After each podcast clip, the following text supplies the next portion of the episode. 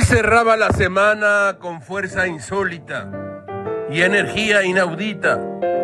El principio de año transforma a Gilga en un ser de fuerza descomunal. En estos días, el mundo, y quizás usted lo sabe, estuvo en vilo al borde de una guerra y de las grandes. El pleito entre Estados Unidos e Irán.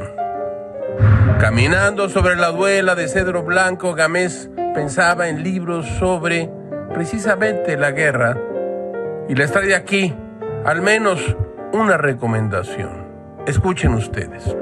Vida y Destino, un gran libro, Vasily Grossman, publicado por Galaxia Gutenberg en el año 2013.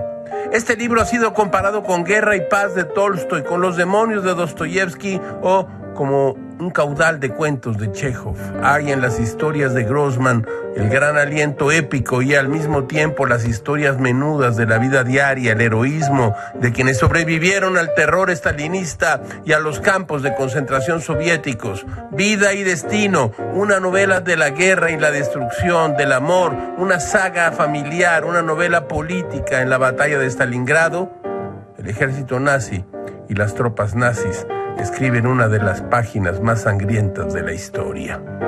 Vida y destino. Sí, es verdad.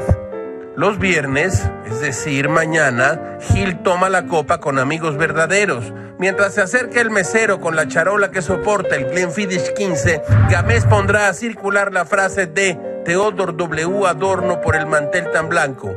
Al mundo, tal y como existe, nunca se le puede tener bastante miedo.